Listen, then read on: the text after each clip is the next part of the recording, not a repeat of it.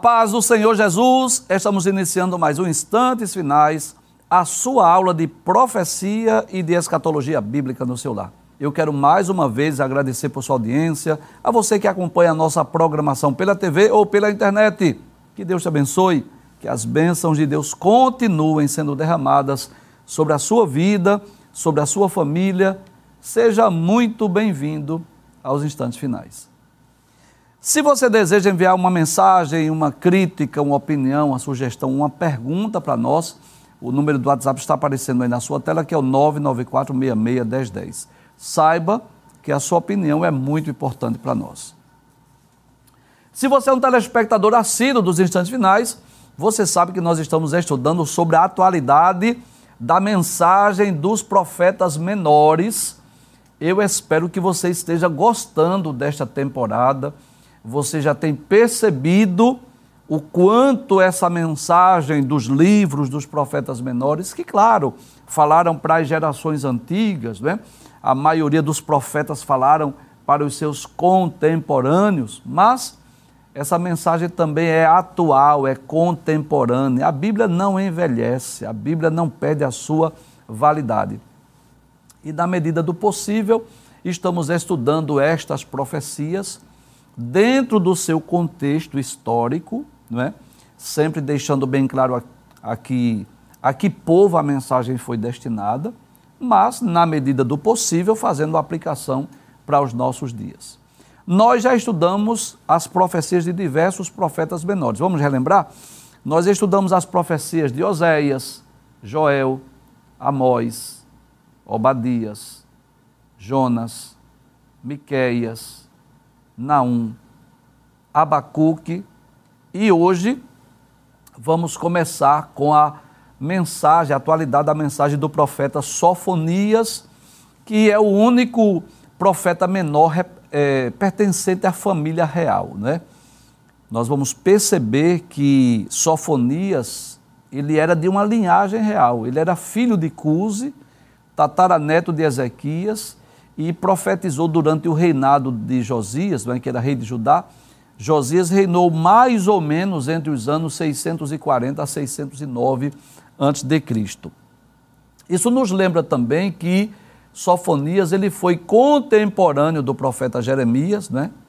porque ambos, tanto Jeremias quanto Sofonias, eles profetizaram durante o reinado de Josias. A diferença é que, é que Sofonias profetizou no início do reinado de Josias e Jeremias profetizou no final do reinado de Josias. Eu posso dizer que Josias, que foi um dos melhores reis de Judá, responsável em trazer grandes reformas em Judá e Jerusalém, Josias ele foi influenciado tanto pela profecia de Sofonias, como também pela profecia de de Jeremias.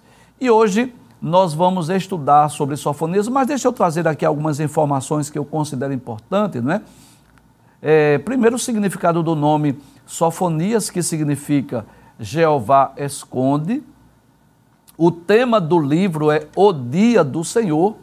Ele foi escrito mais ou menos do ano 630 a.C. e os seus destinatários principais foi o Reino do Sul, Judá e Jerusalém. O tema do programa que nós vamos estudar hoje, pode passar a tela, por favor, é ameaças contra Judá e Jerusalém. Então eu posso dizer que Sofonias foi mais um dos muitos profetas usados por Deus para denunciar os pecados do seu povo, o Reino do Sul, Judá e também Jerusalém. Vamos ler a introdução da nossa aula hoje? Nós dizemos assim: que Sofonias profetizou durante o reinado de Josias, o último governante piedoso de Judá. Ele relata uma série de pecados cometidos pelos habitantes de Judá, dentre eles idolatria, avareza, indiferença a Deus, rebelião, violência. Além disso, líderes né, que seguiam costumes pagãos, juízes que são considerados como lobos famintos além de outras iniquidades, outras transgressões. E, por essas práticas, eles seriam punidos severamente. Deus se utiliza do profeta Sofonias para denunciar os pecados e para falar sobre o juízo vindouro. Agora, o livro de Sofonias nos deixa a mensagem né, de que Deus executa juízo sobre os ímpios no tempo presente, mas também nos últimos dias. Ele convocará todos os homens para um acerto de contas, conforme anunciado pelos profetas. Se você é um telespectador assíduo do programa, se você está acompanhando esta temporada sobre a atualidade da mensagem dos profetas, você vai perceber isso claramente. Os profetas, não só os profetas menores, mas todos os profetas, né? Eles foram chamados por Deus para denunciar pecados, chamar o povo ao arrependimento, anunciar castigos, juízos, né? Também eles falaram de promessas de restauração, falaram acerca do Messias, falaram acerca de eventos futuros, mas nós vamos perceber que esta é uma das principais mensagens dos profetas, denunciar os pecados da nação. E todas as vezes que eles denunciavam os pecados, eles anunciavam o castigo, juízo divino. E nós vamos perceber no livro de Sofonias que esse juízo, esse castigo, tanto serviu para aquela geração, que foram punidos através de Babilônia. Lembra do livro eh, de Abacuque, que nós estudamos recentemente, semana passada, em que Abacuque disse que Deus iria punir o povo judeu através de Babilônia. Isso ocorreu no passado. Mas há também um aspecto futuro desse juízo, desse castigo, que é chamado de dia do Senhor. Você sabe disso, mas eu quero relembrar. Existem profecias que são chamadas, descritas ou denominadas de profecias de dupla referência. Há profecias que falaram de um tempo presente e de um tempo futuro. Quer que eu dê um exemplo? Por exemplo, Mateus capítulo 24. Em certo aspecto, a, aquelas profecias se cumpriram lá nos primórdios da era cristã, quando Jerusalém foi invadida, não é? Lembra do que Jesus disse acerca do templo? Não ficará aqui pedra sobre pedra que não seja derribada? Ora, isso já se cumpriu. Mas existe, ainda no mesmo texto, de Mateus capítulo 24, profecias que vão se cumprir no futuro, no período sombrio da grande tribulação. Quer que eu dê outro exemplo? Ezequiel 37, aquela, aquela visão do vale de ossos secos. Aquilo tem dois ou três períodos de cumprimento. Porque, em certo aspecto, aquela profecia se cumpriu nos dias de Zorobabel, Esdras e Neemias. Mas isso também fala de, do futuro, né? Ou seja, do que ocorreu em maio de 1948, quando Israel voltou a ser uma nação. Então, essa profecia que nós vamos estudar hoje, ela tem também essa dupla referência. Há um juízo imediato, Deus está prometendo castigar, punir o povo judeu, e isso já ocorreu no passado, nos dias de Jeremias, por exemplo, nos dias de Daniel, de Ezequiel, que foram levados para a Babilônia. Mas há um aspecto futuro ainda, que terá o seu cumprimento no período sombrio da grande tribulação. Se você estiver com a sua Bíblia, eu quero só relembrar que o livro de Sofonias também tem apenas três capítulos e o primeiro capítulo vai falar exatamente sobre o tema do programa hoje, ameaças contra Judá e Jerusalém, e fala sobre o dia do Senhor. O capítulo 2 fala sobre o convite ao arrependimento e o capítulo 3 também ameaças contra Jerusalém. Então você vai perceber que no programa hoje nós selecionamos alguns versículos do capítulo 1, que fala com é, acerca das ameaças contra Judá e Jerusalém, e alguns versículos do capítulo 3 também, porque fala também de ameaças contra Jerusalém. Vamos ler a palavra de Deus? Vejamos o que diz capítulo 1, versículo 1 do livro de Sofonias. Diz assim: Palavra do Senhor, olha, eu quero chamar a atenção desta frase que você já sabe, você já conhece. Não são palavras apenas de Sofonias. Sofonias foi o profeta, Sofonias foi o mensageiro, Sofonias foi o escritor, mas as palavras não são dele. Ele diz palavra do Senhor, que veio a Sofonias. Quem era Sofonias? Filho de Cuse, filho de Gedalias, filho de Amarias, filho de Ezequias. Então observe aí que Ezequias foi um dos reis de Judá, inclusive um dos reis piedosos. Por isso que nós dissemos no início do programa que o profeta Sofonias é da linhagem real. Ele fazia parte daquela linhagem de onde procederam os reis. Só que ele não foi chamado para ser rei, ele foi chamado para ser profeta. E que dias ele profetizou? Nos dias de Josias, que era filho de Amon, rei de Judá.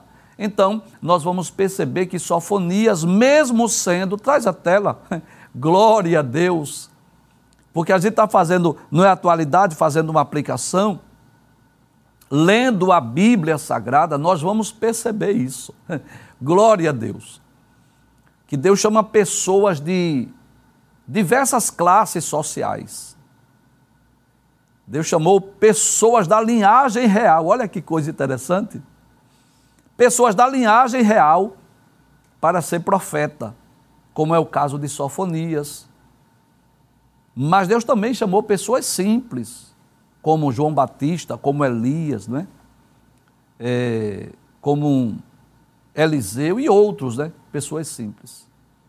Então, a classe social, o poder aquisitivo, não dificulta a questão do chamado divino, né? Não vai impedir o chamado divino. É, é isso que eu queria dizer. Deus chama quem Ele quer.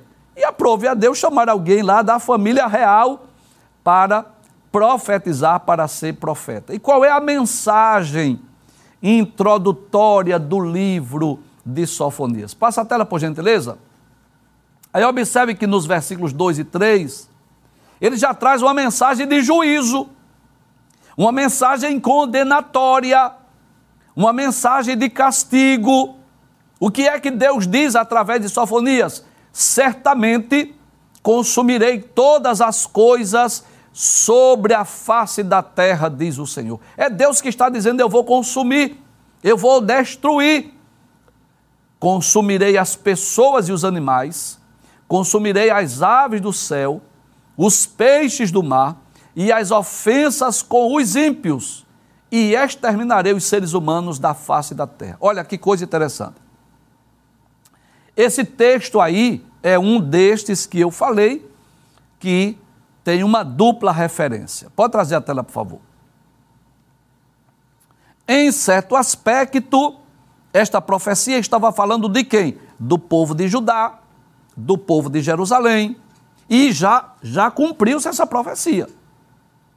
Nos dias de Daniel, de Sadraque, Mesaque, Abednego, Ezequiel, você sabe disso. Que Deus permitiu que Nabucodonosor invadisse Jerusalém, levasse o povo judeu lá para a Babilônia. Você sabe disso. Em certo aspecto, essa profecia já se cumpriu do passado. Agora, há um aspecto ainda futuro. Há um aspecto ainda escatológico que terá o seu cumprimento no período sombrio da grande tribulação. Então, o que é que eu posso aprender com não só com a mensagem de Sofonias, mas com os livros proféticos? É que Deus, ele é longânimo, misericordioso, porém Deus é justo. E no tempo determinado, no tempo oportuno, ele exerce juízo. Ele castiga. Nós vivemos numa sociedade em que as pessoas estão supervalorizando um atributo divino que é o amor, em detrimento de outros atributos, como a sua justiça, por exemplo. Então eu gostaria de deixar bem claro que os atributos de Deus são equiparados, são equivalentes. Deus não tem um atributo que seja maior ou mais elevado do que outro. Não. Os atributos de Deus são iguais, são equivalentes. Então, a história bíblica nos mostra isso. Quando o povo judeu estava sendo governado, dominado por um, um rei justo, um rei piedoso, como Josias, Ezequias e outros, o que, o que ocorria com a nação? O povo se voltava para Deus, restaurava o culto, restaurava o templo, eles começaram começavam a comemorar, celebrar as festas em Judá, em Jerusalém, Israel. E o que ocorria? Chuvas de bênçãos, prosperidade, riqueza. Mas também a história nos mostra que, quando o povo se afastava, quando o povo se distanciava, quando o povo começava com as práticas pecaminosas, o que acontecia? O que era que vinha? Juízo, castigo. Isso está repleto de exemplo das páginas da Bíblia. Quantas vezes Deus puniu o seu povo? Agora seja sincero. Vamos esquecer um pouco o período em que Sofonias profetizou? Vamos esquecer um pouco a história bíblica? Vamos pensar hoje, na nossa realidade hoje. O mundo que estamos vivendo, cheio de violência, cheio de ódio, de maldade, de criminalidade, de injustiças sociais. Os homens cada vez mais se distanciando de Deus, proibindo tudo aquilo que a Bíblia aprova e aprovando tudo que a Bíblia reprova. Você vai esperar o que para essa geração? Você vai esperar o que? Bênçãos, riquezas, prosperidade? É claro que não. Se você conhece a Bíblia, você sabe que não dá para ser otimista. Você sabe disso. Porque cada vez mais o mundo se distanciando de Deus, se distanciando dos princípios da palavra. E Deus está dizendo através de Sofonias: Eu vou destruir tudo. Eu quero ler mais uma vez esse texto e dizer que, em certo aspecto, essa profecia ela já se cumpriu no passado, mas há um aspecto futuro ainda. Porque Deus há de punir essa geração. Eu vou repetir essa frase.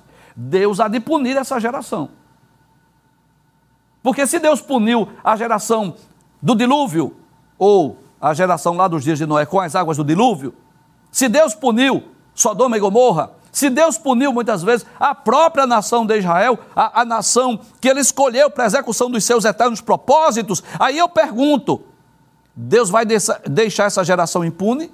Com certeza não. Volta a tela mais uma vez que eu quero reler esse texto. Certamente, como que diz, sem dúvidas, consumirei todas as coisas sobre a face da terra, diz o Senhor. Isso é um aspecto futuro, escatológico. Isso vai se cumprir no período da grande tribulação. O que é que tu vais fazer, Senhor? Consumirei as pessoas e os animais, consumirei as aves do céu, os peixes do mar e as ofensas com os ímpios, e exterminarei os seres humanos da face da terra. Pode passar a tela, por favor. Deus continua dizendo: estenderei a mão contra Judá e contra todos os moradores de Jerusalém. Agora é mais específico, né? O versículo 3 fala de uma forma mais ampla, mais abrangente. Versículo 4, de forma mais específica, para Judá e Jerusalém. O que é que tu vais fazer, Deus? Ele diz: exterminarei desde deste lugar o resto de Baal e a lembrança dos ministros, dos ídolos e seus sacerdotes. Em outras palavras, Deus estava aqui condenando, combatendo a idolatria, o paganismo. Quem é Baal? Os deuses dos cananeus, que os hebreus aprenderam a adorar, servir, se prostrar, se curvar diante dos Baals, dos deuses lá que eram adorados pelos cananeus. Você sabe disso. Deus havia dito ao povo de Judá, ao povo de Israel: quando vocês chegarem lá, destrua os deuses deles, quebre tudo. Não sigam suas práticas pagãs, não sigam suas práticas idólatras. Infelizmente, o povo conquista a terra, não expulsa os moradores, não destrói os seus deuses e o que é pior, se prostra, se curva. Deus mandava chuva, eles iam agradecer a Baal. Deus fazia a terra brotar e produzir, eles iam agradecer a Baal. E aí o que é que Deus está dizendo? Eu vou executar juízo. Agora é bom lembrar isso, né? Que esse juízo era para curá-los da idolatria. Porque se Deus abençoasse, seja sincero, se o povo judeu, se o povo de Judá, de Jerusalém, estivesse nas práticas pagãs, idólatras, pecaminosas, e Deus abençoasse, fizesse eles prosperar, eles iam voltar quando? Nunca. Por que é que Deus castigava? Até o castigo de Deus é, é, é repleto de, de bondade, de, de atos de amor, de misericórdia, de compaixão. Então, quando Deus disciplina, quando Deus castiga, quando Deus executa juízo, é porque ele tem um propósito aí. Qual é? Fazer com que o povo reconheça seus erros, reconheça seus pecados, se volte para Deus. Pode passar a tela, por gentileza. No versículo 5 ele diz: Exterminarei os que sobre os terraços adoram o exército do céu. Pessoas que estavam adorando sol, lua, estrelas, os astros. E os que adoram o Senhor e juram por ele e também por Milcom. Ou seja, pessoas que estavam cocheando em dois pensamentos. Tanto adoravam ao Senhor quanto também adorava a Milcom, que era uma divindade, um deus lá dos Amonitas. Aí Deus estava repreendendo o povo, porque Deus quer exclusividade. Deus não dá a sua glória para outro. Deus deve ser o único a ser adorado. Ele deixa isso bem claro lá no Decálogo. Não terás outros deuses diante de mim. E o que era que estava ocorrendo? Tinha pessoas assim: adora a Deus e adora a Milcom. Adora a Deus e adora os ídolos. Deus disse assim: Eu vou castigar vocês. Porque vocês estão aí cocheando entre dois pensamentos. Vocês estão me adorando, mas ao mesmo tempo adorando as divindades. Pode passar o texto, por favor. Aí Deus diz assim: Olha, vê o que Deus vai fazer. Farei desaparecer também os que deixam de seguir o Senhor e os que não buscam o Senhor nem perguntam por ele. Olha aí, três erros, três pecados. Primeiro, deixar de seguir ao Senhor. Fala de alguém que estava servindo, alguém que estava seguindo, alguém que estava adorando ao Senhor. que foi que fizeram? Deixaram de seguir o Senhor. Segundo erro, não buscam o Senhor, não busca mais, não está buscando mais o Senhor. E nem sequer pergunta por ele. Não é assim? Que é a realidade de muitas pessoas hoje, que deixaram de seguir a Deus, deixaram de seguir a Cristo, que não buscam mais ao Senhor, nem perguntam por ele. Deus estava repreendendo o seu povo, que outrora adorava, servia, se dedicava ao Senhor, mas agora deixaram de segui-lo, deixaram de buscá-lo, nem pergunta mais pelo Senhor. E o que é que vai esperar dessa geração? Claro, juízo, castigo. E observe que um abismo chama outro abismo, né? À medida que eles deixam o Senhor, à medida que o povo judeu deixa de buscar o Senhor, à medida que o povo judeu é, passa a adorar outros deuses, outros ídolos, o que é que vai acontecer? Vai aumentar as iniquidades, as transgressões, as violências, né? Aí prolifera-se o pecado na nação. Quer ver? Passe o texto, por gentileza. Nós vamos lá para o capítulo 3 agora. Veja o que Deus vai dizer da cidade de Jerusalém.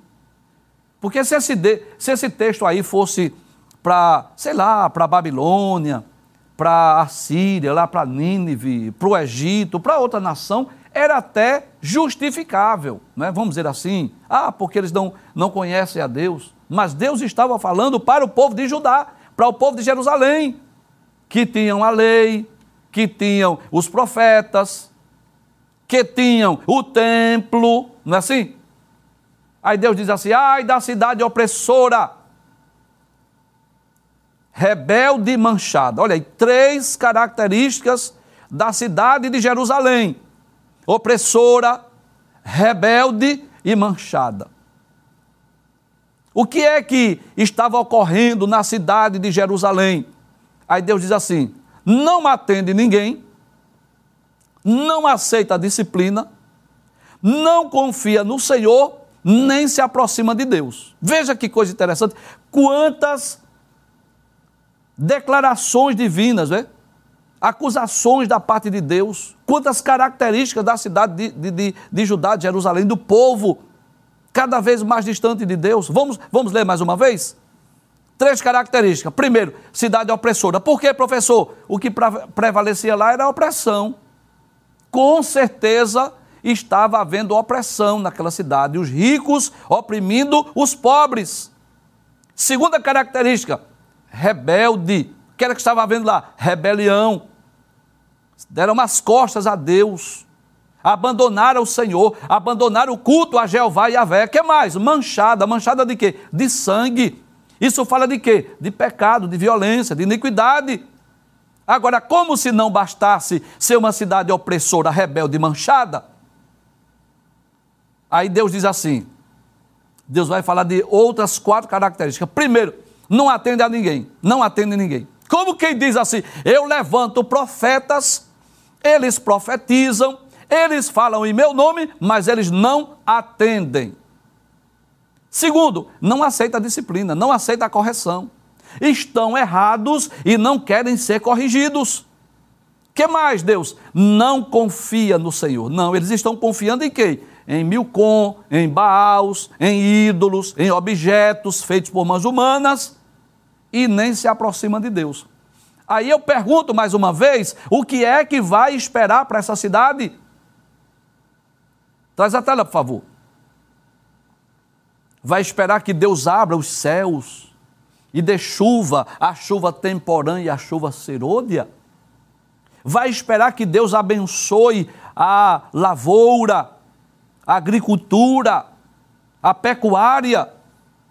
Vai esperar que a, a produção da terra cresça? Vai esperar o que? Riqueza, prosperidade? É claro que não.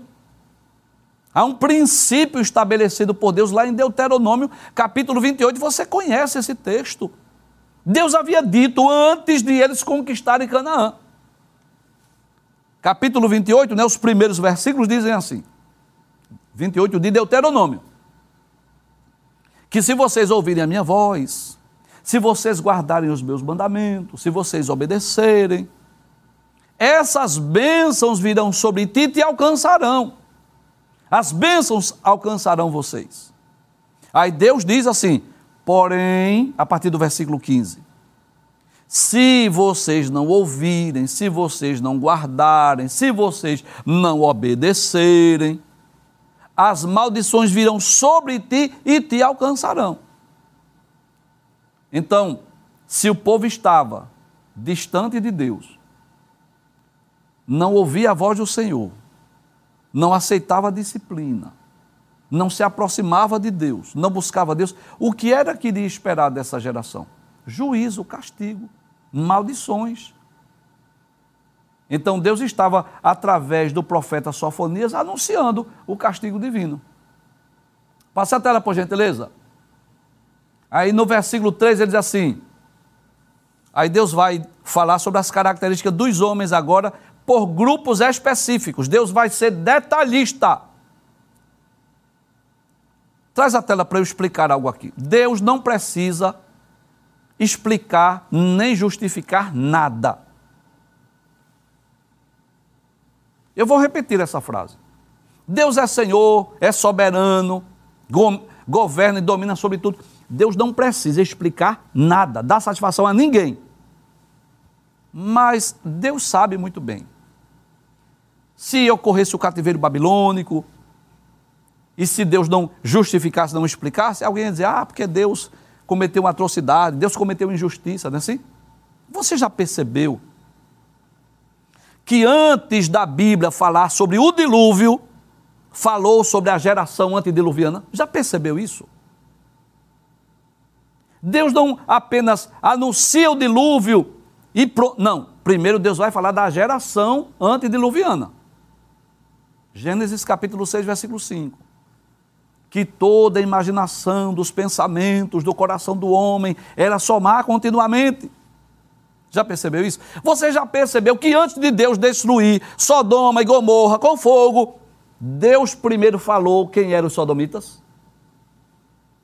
Gênesis capítulo 13, versículo 13, diz que eles eram grandes pecadores. E quando ocorreu o cativeiro assírio e babilônico, Deus também anuncia. Não é que ele precisa anunciar, não é que ele precisa nos dizer nada, que ele é Senhor, é soberano, mas esse eu vou explicar. Aí Deus fala das características de Jerusalém, né? Cidade manchada, cidade cheia de pecado, de iniquidade, transgressão, não ouvia a sua voz, não se aproximava de Deus, enfim. Agora Deus vai falar de grupos específicos. Veja o que ele vai dizer. Os seus príncipes. Falando de quem? dos reis, da liderança política, religiosa, política primeiro. Quem são? São leões rugidores no meio dela, ferozes, que estão em busca de presas, não é assim? Que estão tirando proveito daqueles menos favorecidos. E os juízes, aqueles que decretam sentenças, aqueles que deveriam agir de forma honesta, de forma justa. Como é que eles são, Deus? A quem tu compara? Eu comparo como lobos do anoitecer. Hum. Glória a Deus que não deixa os ossos para serem roídos no dia seguinte. Gananciosos, avarentos. Observe que Deus vai falar que os juízes, né, que deveriam agir, agir com justiça, deveriam agir de forma honesta e correta lá nos tribunais. Mas como é que eles eram, senhor, juízes? Ah, eu vou comparar ele como lobos do anoitecer gananciosos que não deixam os ossos para o dia seguinte, não. Que ele vai comer a carne e vai roer os ossos no mesmo dia.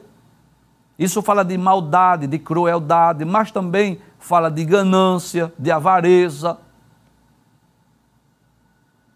Seja sincero, pode trazer a tela. Não é uma realidade no mundo hoje, porque quando a gente lê a mensagem dos profetas, parece que ele escreveu essa mensagem hoje. Parece que esse texto foi. Não, não parece que faz 2.600 anos que o, livro de Sofonias foi escrito. Não, parece que foi escrito hoje. E eu posso dizer que parece até que ele não está falando de Judá e de Jerusalém. Ele está falando de, de nações contemporâneas nossas. Passe o texto, por gentileza, para nós continuarmos. Aí Deus continua dizendo assim: e os profetas? Hum, hum, hum. Os profetas são levianos e falsos. Traz a tela. Tenha muito cuidado com esses profetas da internet, com esses profetas do Pix, esses profetas mentirosos, esses filhos do diabo eu vou repetir aqui. Esses profetas que ficam mentindo, enganando pessoas, dizendo que tiveram sonhos, tiveram visões, que o anjo apareceu, imitando línguas estranhas, dando profetada em busca de dinheiro das pessoas, enganando as pessoas, sabe quem são? Filhos do diabo, mentirosos, enganadores, como os profetas lá dos dias de Sofonias. Volta ao texto, por favor, mais uma vez, para eu ler o que foi que Deus falou através de Sofonias. Os seus profetas são o quê? Levianos e falsos. Agora, claro, deixa eu abrir um parêntese aqui. É claro que, traz a tela, não eram todos, né? Haviam profetas de Deus. Glória a Deus. Jeremias, não é assim? Sofonias e outros profetas autênticos do Senhor, cujas palavras cumpriram-se na íntegra. E é, é, claro, você sabe disso, que quando eu falo que os profetas são filhos do diabo, eu não estou generalizando, eu estou falando dos mentirosos, eu estou falando dos enganadores. E por que eu chamo filho do diabo? Porque quem é o pai da mentira? Não é Satanás? Não é o diabo que é o pai da mentira? Pessoas que estão indo para as redes sociais, mentir, enganar as pessoas, falando, imitando línguas estranhas dizendo que tiveram sonhos, visões, que Deus mandou falar, que Deus mandou pedir. E você às vezes fica olhando, sabe, até pelos trajes, pela linguagem, pelos gestos, pelo modo, que não parecem, não tem aparência de homens e mulheres de Deus. Agora, sabe por que muita gente é enganada? Eu vou dizer por quê. Porque não usam a Bíblia, a palavra de Deus. Sabe por que, é que muita gente é enganada por essas profecias? Porque não se utiliza da verdadeira e autêntica profecia. Me diga aí, me mostre na Bíblia quando foi que um dos profetas cobrou dinheiro para profetizar. Me dê tanto que eu vou profetizar, me dê tanto que eu vou orar por você. Leia a Bíblia e veja, procure aí onde é que o profeta ou um homem de Deus, um apóstolo, disse assim: se você me der tanto, eu vou fazer uma oração por você. Se você me der tanto, eu vou pegar o seu nome e subir no monte. Se você é, fizer um pix, eu vou pegar o seu nome e vou levar para o monte. Me diga onde é que isso tem base bíblica, em lugar nenhum. São mentirosos, são enganadores. Volta o texto mais uma vez. E os sacerdotes, que eram aqueles da, da família de, de Arão, da tribo de Levi, que deveriam dar bom exemplo. O que era que eles estavam fazendo? Profanando o santuário e fazendo violência à lei como muitos hoje que se intitulam pastores, bispos, apóstolos, mas que estão é, profanando o santuário de Deus. Traz a tela. O púlpito que deveria ser usado para denunciar pecados, para falar sobre salvação, sobre novo nascimento, sobre mudança de vida, está sendo usado para pedir dinheiro apenas. São líderes avarentos que estão preocupados apenas em riqueza, enriquecimento ilícito.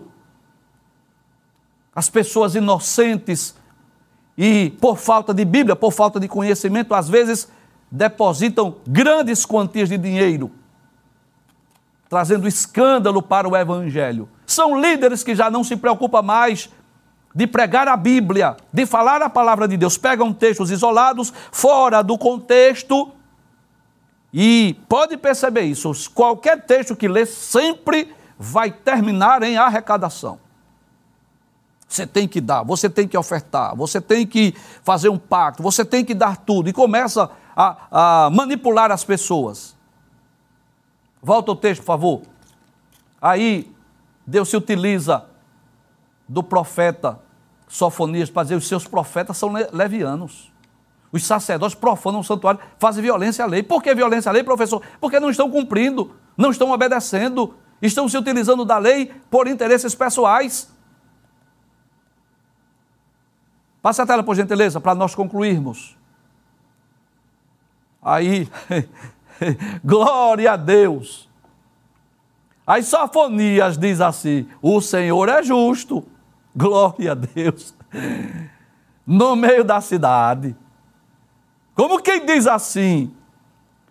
Os profetas são levianos. Como quem diz assim? Os sacerdotes estão profanando a lei de Deus. Mas olha, eu quero dizer: o Senhor é justo no meio da cidade. Ele não comete injustiça. Glória a Deus. Deus não comete injustiça. Ele é o justo juiz. Manhã após manhã, ele traz o seu juízo à luz, não falha. Eu quero dizer aqui com muita convicção que o justo juiz contempla a tudo e a todos. O justo juiz contempla a tudo e a todos. Ele vê o que é feito durante o dia e as caladas da noite.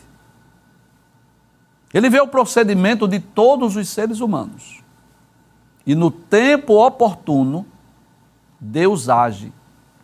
Sabe por quê? Porque ele nem é impune e não comete injustiça. Das justiças humanas, dos tribunais humanos, alguém pode até escapar, pode até fugir, pode dar um telefonema, pode oferecer um presente, pode subornar, pode prometer alguma coisa, não é assim? É assim. Isso é uma realidade no mundo, todo mundo sabe disso. Todo mundo sabe disso. Ser honesto num país corrupto é colocar a vida em risco. Então as impunidades geram impunidades. Uns vão cobrindo o erro dos outros. E assim a injustiça prevalece. Mas Deus se utiliza do profeta Sofonias para dizer assim: o Senhor é justo no meio da cidade, como que diz assim? Ele está entre nós, ele está vendo tudo, ele não comete injustiça. E eu posso dizer que foi muito duro para o povo judeu. Durante 20 anos, experimentaram três invasões estrangeiras, de, 500, de 606 a 586. Nabucodonosor invadiu Jerusalém três vezes, levou mais de 10 mil judeus para a Babilônia. E eles foram, né, acorrentados e levados para a Babilônia como escravos. 70 anos de cativeiro. E graças a Deus, depois de 70 anos, retornaram, e graças a Deus, retornaram curados da idolatria, porque Deus não comete injustiça.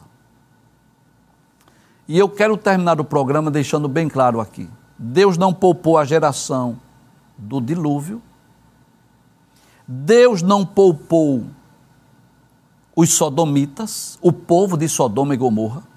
Deus não poupou o povo judeu, nem do reino do norte, nem do reino do sul. O povo de Israel, nem do reino do norte, nem do reino do sul. Eles experimentaram o castigo divino. E essa geração também há de experimentar o juízo de Deus, porque Deus não comete injustiça.